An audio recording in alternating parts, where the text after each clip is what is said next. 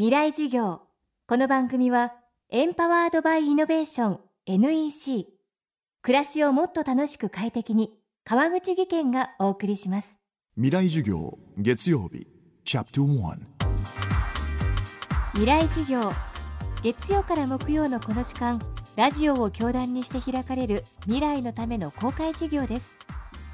今週の講師は横浜国立大学大学院都市イノベーション研究院教授で青年海外協力隊技術顧問未体基金代表の藤掛陽子さん。藤掛さんは大手電機メーカー退職後1992年から2年3ヶ月にわたり青年海外協力隊の火星隊員として南米パラグアイに赴任。7年間悩んだ末の決断だったといいます。途上国における教育の不十分さ。地方や農村部ほど女性の地位が低いことを実感し徹底した現場主義フィールドワークを貫きます。また支援のための未体基金を設立。活動を点から線へ。さらに立体的で持続可能なものへとするためにジェンダーに配慮した国際協力を学ぶことの大切さも唱え続けています。未来事業1時間目。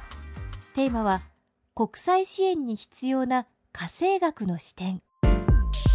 学生時代からあの青年海外協力隊っていうものは知ってはいたんですけれども6歳ぐらいの時にカンボジア難民の映像を見たりとかそういう途上国の映像をあの見まして何かそういったものに対するあの強い思いを持ってましてそういったことにやっぱり興味があったんでしょうね。何か自分にできることをしたいと。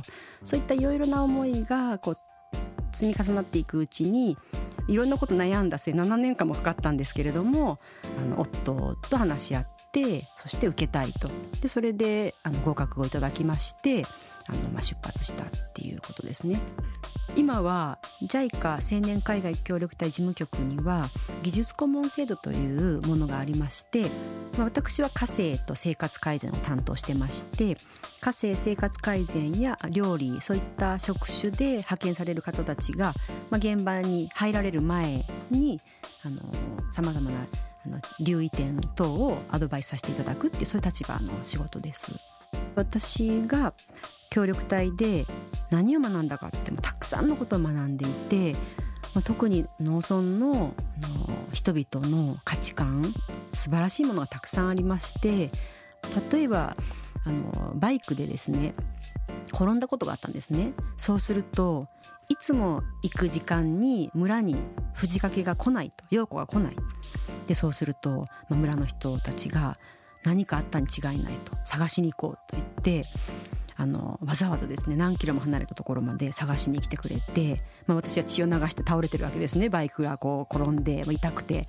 でそうすると子供が、小さい子供がバイクを立てて僕があのバイク持っていくから陽子はあのお母さんとお父さんと一緒にあの来てっていうことでそんなこと日本人でできるかな？少なくとも私にできるかな？いやもう何度も涙しましたそういうふうな。そういう優しさがあると戦争とか起きないんじゃないかなとかもう本当に当時は思いましたね。私が絶対忘れてはいけないと思ってることがやっぱり同じ目線に立つってことなんですね。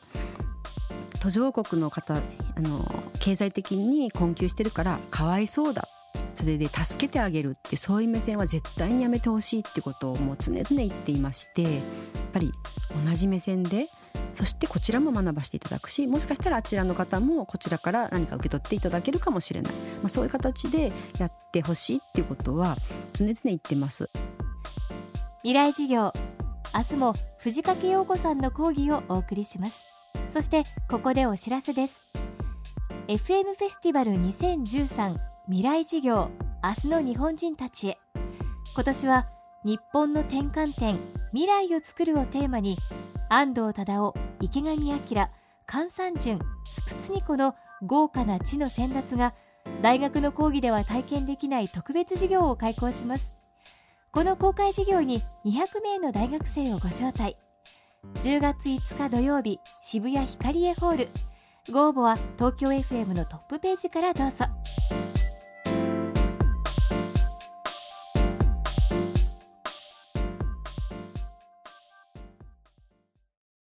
なぜ宇宙を目指すのか。ある宇宙飛行士は言った。それは地球を見るためだ。宇宙から地球を観測し地球の今を知り未来へつなぐ。NEC は約60年にわたり培った宇宙技術で地球の未来を支えます。NEC 川口技研。こんにちは。新井萌です。地球にも人にも優しい OK 網戸で気持ちのいい夏を送りましょう。萌えは網戸でエコライフ。川口技研の OK 網戸川口技研。未来授業。この番組はエンパワードバイイノベーション NEC 暮らしをもっと楽しく快適に。川口義賢がお送りしました。